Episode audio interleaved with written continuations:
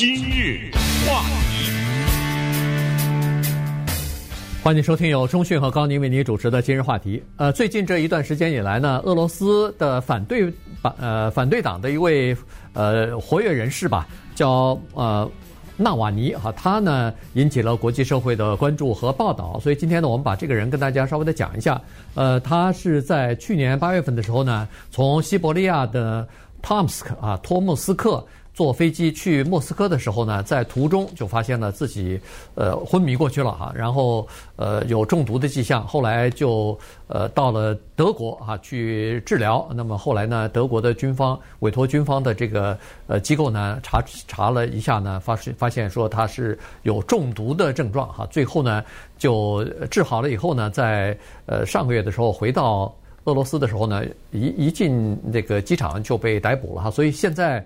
呃，俄罗斯内部，我看上个周末的时候，六十多个城市又举行了各种各样的示威游行，要求俄罗斯当局把他释放啊等等。那么，美国和西方的社会呢，基本上都是呃站在他的这个立场，要求释放他，要求言论自由啊等等。所以这个事情呢，来龙去脉呢，我们跟大家讲一下里边的一些细节啊，涉及到呃俄罗斯内部的这个情报机构对他进行监视和下毒，还真的挺有戏剧性的。是的，呃，而且我们要想到俄罗斯呢是当今的。世界大国是一个超级大国，但是呢，他要对这么一个普普通通的四十四岁的律师下手，这个立刻让我们想到沙乌地阿拉伯杀卡舒吉这件事情，嗯，对不对？这个立刻让我们想到二零一八年，也是俄罗斯在英国这个地方准备杀一对妇女，就是啊，Sergei Skripal，大家还记得呃，用毒也是用毒药。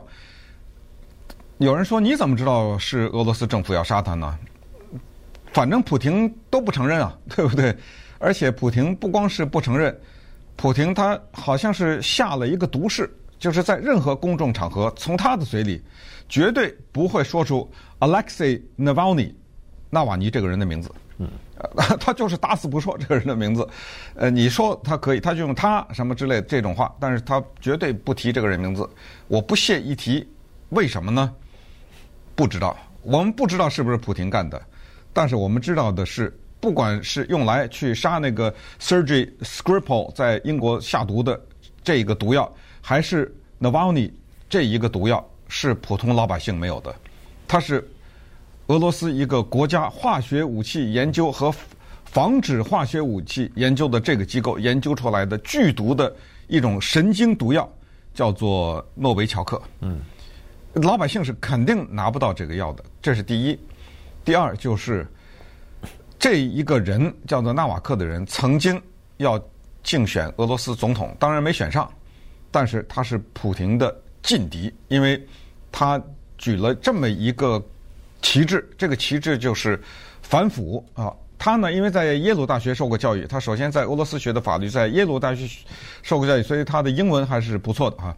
他对于自己掀起的这个运动呢，是这么说的：“No opportunities at all, no future for the people.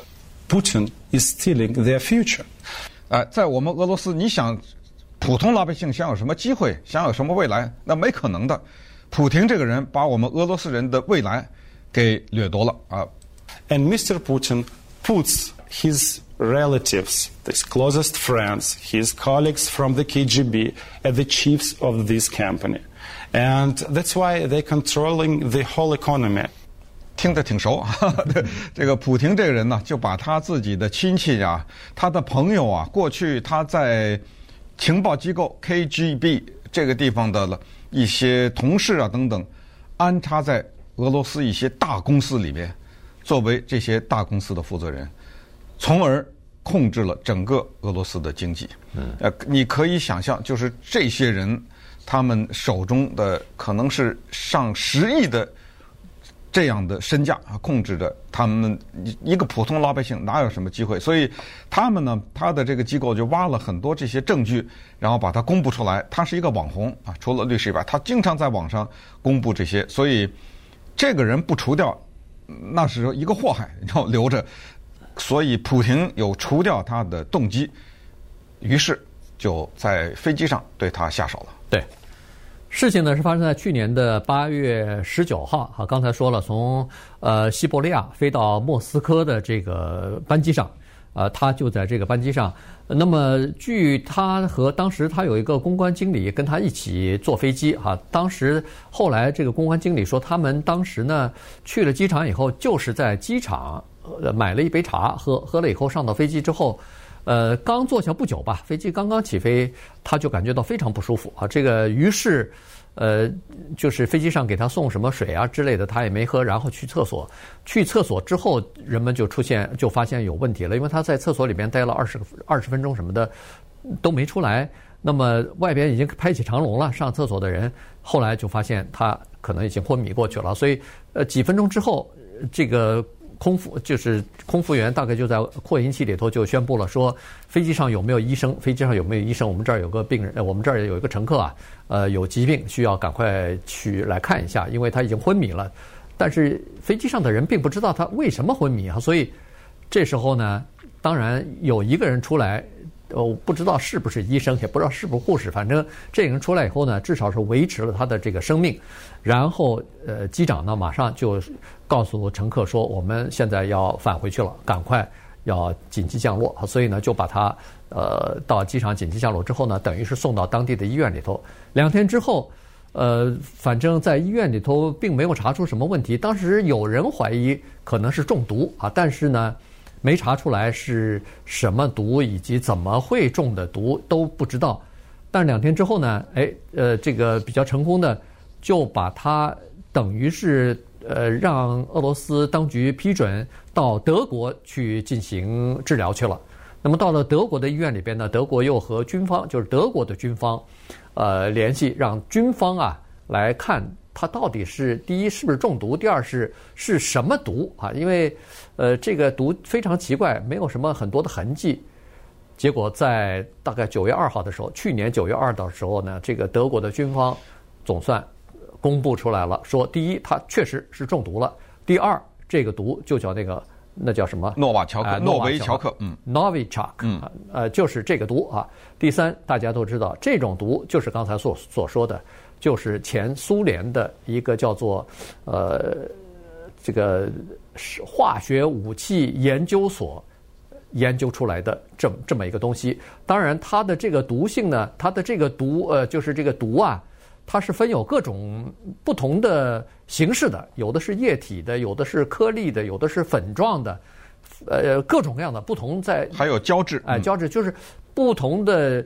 情况之下可以下毒，可以兑在水里边，可以呃放到你的衣服上，可以反正抹在你的皮肤上，反正各种各样的方式都可以。它既可以溶于水，又可以呃溶于油，同时又可以呃被皮皮肤所吸收。反正各就是说，而且呢，这个毒据说是比那个沙林毒气、精神毒气呃毒性要大五到八倍，而且发作快，同时很难追查到。原因啊，所以呢，这个才是比较致命的东西。所以刚才钟迅说了，一般老百姓你根本拿不到，哪拿去？这个你像你像这个毒，有一点就可以告诉大家，你就明白，在二零一八年英国的 Salisbury 这个地方，一个公园里面，一个俄罗斯的反政府的人士叫 Sergey Skripal，带着他的女儿 Yulia 在那公园里面，突然之间昏迷。原来是有人把这种毒。涂在椅子上还是什么地方了？反正就是在在那一带。你知道这个毒毒到什么程度吗？这个妇女倒是后来活下来了，旁边有一个女的英国人死了。对，呃，就在旁边待着居然死了。呃，这妇女活活下来，可能是那个位置的问题啊，还是呃当时的一些什么具体的情况？可能是抢救比较及时啊，抢救啊什么之类的。反正呃，结果人旁边那个女的给毒死了。你说这个女被毒死的这个女的找谁去啊？嗯。对，我是啊，我是招谁惹谁了，被毒死。然后我去被毒死了以后，我们家人找谁去告谁啊？那找找谁赔偿？没找不到啊，不承认呢。呃，那个呃卡舒基呢更卡舒基那个到今天尸体不知道在哪儿呢。嗯，大卸八块了，对不对？人沙乌地阿拉伯的情报人员带着电带着锯从从那在那儿在当地都拿拿不到锯，你知道吗？所以呃，就是一个人呐，个人你不能忽视他的力量，就是一个有着核武器的庞大的政府。他有时候也害怕，他害怕一些个人。那么这一位叫做卡瓦尼的人，啊，他曾经选过莫斯科市长啊，后来选总统啊等等，他为什么让普廷这么害怕？呃，这个人呢，他现在被抓，但是他现在抓呢是一个三十天的一个临时的拘留，呃，三十天以后可能就会放。但是在俄罗斯全国范围内引发的这种游行，对政府的统治，对普廷这个人有没有什么冲击？我看周末抓了三千五百多人啊，在监狱里面，对不对？呃，这些呢，我们稍待一会儿详细给大家分析。而且最关键的是，有一幕是连好莱坞电影可能都 难以设计的一幕，就是什么叫做证据确凿啊？这里面还有居然。演戏演到这个程度。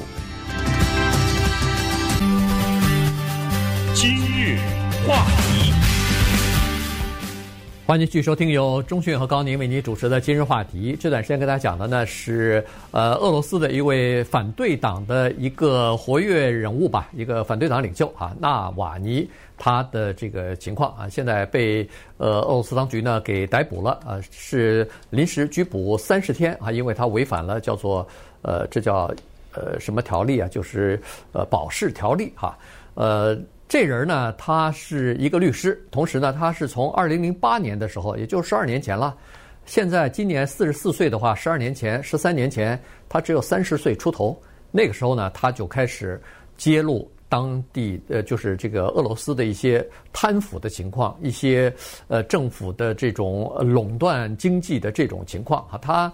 一般的做法呢是这样子，就是说他首先，可能是买一些某些公司的股票吧，所以变成一个小的股东啊，什么石油公司啊、银行啊，这些都是大型的国有的或者是私人的这些企业。然后他作为小的投资人或者小股东，他就要求一些财政方面的数据，然后来了解整个这个大型的。呃，这这种金融机构的运作的情况和谁持有人啊，大概是大股东是谁啊，背后是谁啊等等，然后这个负责人是谁等等，所以他就了解到哦，原来都是呃普廷的什么亲信啊，什么以前的克格克格勃的同事啊，什么呃之类的东西啊，包括他的家人啊、亲戚啊等等，所以呢，他就把这些东西披露出来。同时，他也披露了一些呃东西。二零一一年的时候，他呃在网上放了一张照片啊，这张照片是在那个海滨的一个像城堡一样的一个叫做呃巨型的超豪华的这么一个疗养院啊。他是说这是俄罗斯的几个亿万富翁呃共同出出资打造出来以后呢，给那个就是普廷和他的当权机构。的一些最高级的领导人度假的时候用的，所以他把这些东西披露出来，你可以想象得出来，那普廷也好，是这个俄罗斯的这个呃当局也好，他们会高兴吗？嗯，于是呢，采取了一些手段，这些手段呢，基本上是按照剧本的啊，就是一般的来说。遇到这种情况怎么怎么办？遇到这种情况怎么办？比如说遇到一个人，大家觉得很讨厌，政府觉得这个人经常挖政府的一些黑材料，很讨厌。他们先看看他有没有什么个人问题，男女关系啊，对不对？呃，先挖一些这个，或者他的什么税务啊，他财政。哎，在二零一二年的时候挖到，当时呢，这一位卡瓦尼啊是在给一个木材公司做律师、做顾问。那么当时呢，这个木材公司涉嫌。骗了国营企业五十万美元，那当时就刚才为什么说他违反了保释的一些协定呢？就是因为当时就判了这卡瓦尼五年，呃，说你啊涉嫌诈欺，后但是最后被最高法院推翻了，啊，说这个证据不足，就是他作为顾问，他一分钱没拿，而且这个事件的本身也是非常的复杂，呃，里面有捏造之嫌呐等等，那他就释放了。释放了以后呢，他就去竞选莫斯科市长。在这个过程当中呢，尽管他后来败给了一个叫索比亚宁的人，可是后来发现，在这个里面有作票之嫌。我这个现在连美国都 呃是不是都说这个大选是作弊嘛？对不对？哎，他的那个呢，说是有作票之嫌，呃，所所以他不承认。但是不管怎么说呢，他还是被盯上了。盯上了以后，就对他进行了一个很有意思的叫做二次审判。就还是那木材厂那事儿，又把他给审判了一下。这二次审判呢，最后给他的裁决就是又判了他五年，但是这次的五年呢叫缓期执行，或者叫做监外执行。这个就是说他违反了所谓保释的罪名。对，呃，他去到了托姆斯克这个地方，然后从托姆斯克回到莫斯科的时候，这个飞机的飞行的时间只有三个小时，但是呢，后来发现，注意啊，我们现在说的都不再是推测了，等一下你就知道他怎么知道的。后来发现，就是这三个小时是足够让他死，而且那个毒药没有放在他那个茶里面，毒药涂在了他的内裤上面，这是不可思议哈。而且毒药放在他的内裤上面，他的内裤是怎么被俄罗斯的情报机构拿到的？俄罗斯的情报机构为了杀死他，进行了多少年的跟踪，派了多少个人执行这些任务，在执行的过程当中换了多少衣服？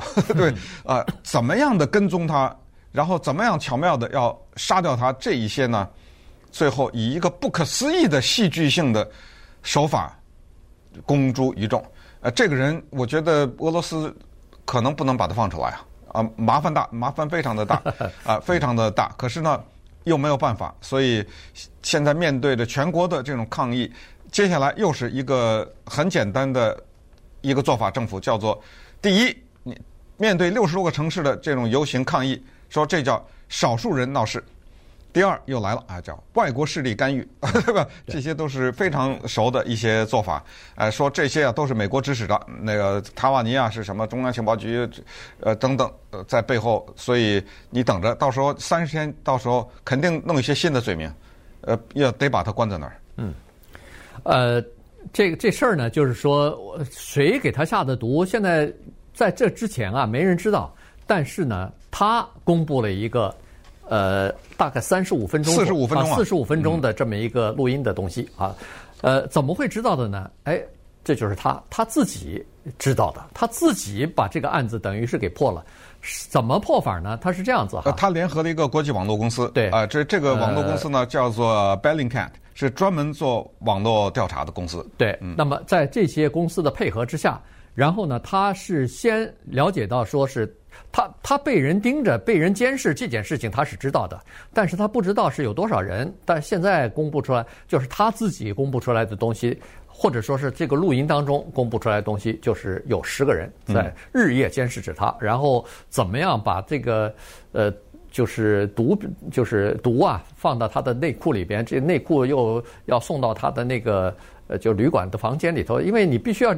抹在他的内裤上才可以，这个在抹在外边还是抹在里头，这里头都有详细的那个口供呃出来。所谓的口供呢，是他在那个就是当事人自己讲的啊。对，嗯，他那个调查公司知道这几个人里边是谁负责，于是呢，让他扮成叫做国家安全机构里边的一个高级官员，然后用一个就是把那个电话号码，好像是从那个国家安全机关打出去的一个电话号码。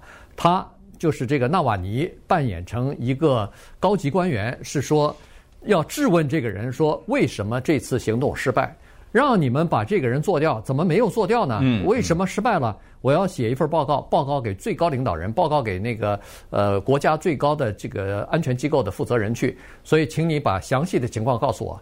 对方一看，这个号码是国家安全部门打来的，这个人讲的一口流利的俄罗斯语言、俄俄语，同时。看上去怒气冲冲的，可以可见，就是说，在这种，呃，这种集权的国家里边，一个上级嗯向下面要一个东西的话，那个下级是不太敢质疑这些问题的。如果质疑的话，您可能明天工作就没了。好，所以在这种情况之下，那个人老老实实的把这事儿啊一五一十的给说出来了，纳瓦尼咵的一下全录下来了。对，四十五分钟呢，这个人叫康斯坦丁。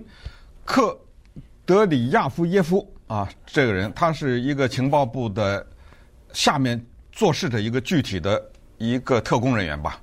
他呢没有去下毒，他是负责的什么呢？他是负责当这个毒药发作了以后，他的工作是要到当地的警方，因为我们知道这个飞机在西伯利亚紧急降落。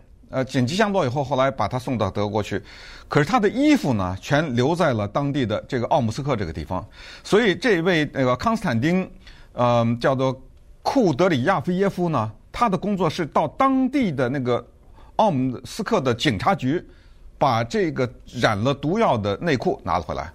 当地的那个警察局并不知道哪儿有什么地方有毒药啊，只是拿一个包把他的衣服都放在一个大包里头了，他去拿了，拿了以后他的工作呢是把这个内裤上面他有一种特殊的解药，他有一种溶液，是把这个内裤泡在里面了以后呢，这个毒药一点痕迹都没有，然后你要把这个内裤把你的衣服拿回去给你。你回你去化验去吧，什么你化验不出来？他是做这个工作的，在这四十五分钟的电话里，面对着一个愤怒的上司，他和盘托出了这一次的下毒计划。他说：“我们跟了他三年，这帮人啊，不管他到哪儿，坐什么飞机，到去哪里，我们密切的跟踪，跟了他三年。我们是在他离开了酒店的时候呢，派人悄悄进到他酒店房间，把他换洗的内裤，就是新的内裤啊，还没有换的内裤上面。”这一次呢，他说我们没有用液体，没有用胶，是用的一个好像是块状的粉末，粉末状啊，用的是粉末。他说这个呢，为了确保他死，我们居然自说自话，用了比政府规定我们的量要大的量，还放了更多。他说我们有一个我们失算，我向国家检讨为什么他没死。我们认为这一段飞行是三个小时够了，三个小时足以让他死亡。我们没想到的是，飞机会紧急降落。嗯，这个就没跟飞行员打好 打好招呼哎。这飞机一紧急降落的呢，就把他给救了。呃，更没有想到会送到德国去。一开始也是不同意的，所以好多很多的纠结，最后送到德国去等等。所以我们正式向领导呢就道歉了，就等于把这件事情的经过。和盘托出了，你说这还怎么否认啊？当然，这个人叫做康斯坦丁，这个人还能不能活，我不知道啊。嗯、呃，他的下场怎么样，咱们就不知道但。但是即使这样子，普廷还是继续否认啊。那肯定否认，否认到底啊。对，对啊、说跟我们政府没有任何关系，这假新闻全部是假的东西。那沙乌地阿拉伯也否认杀卡舒吉啊，对不对？是。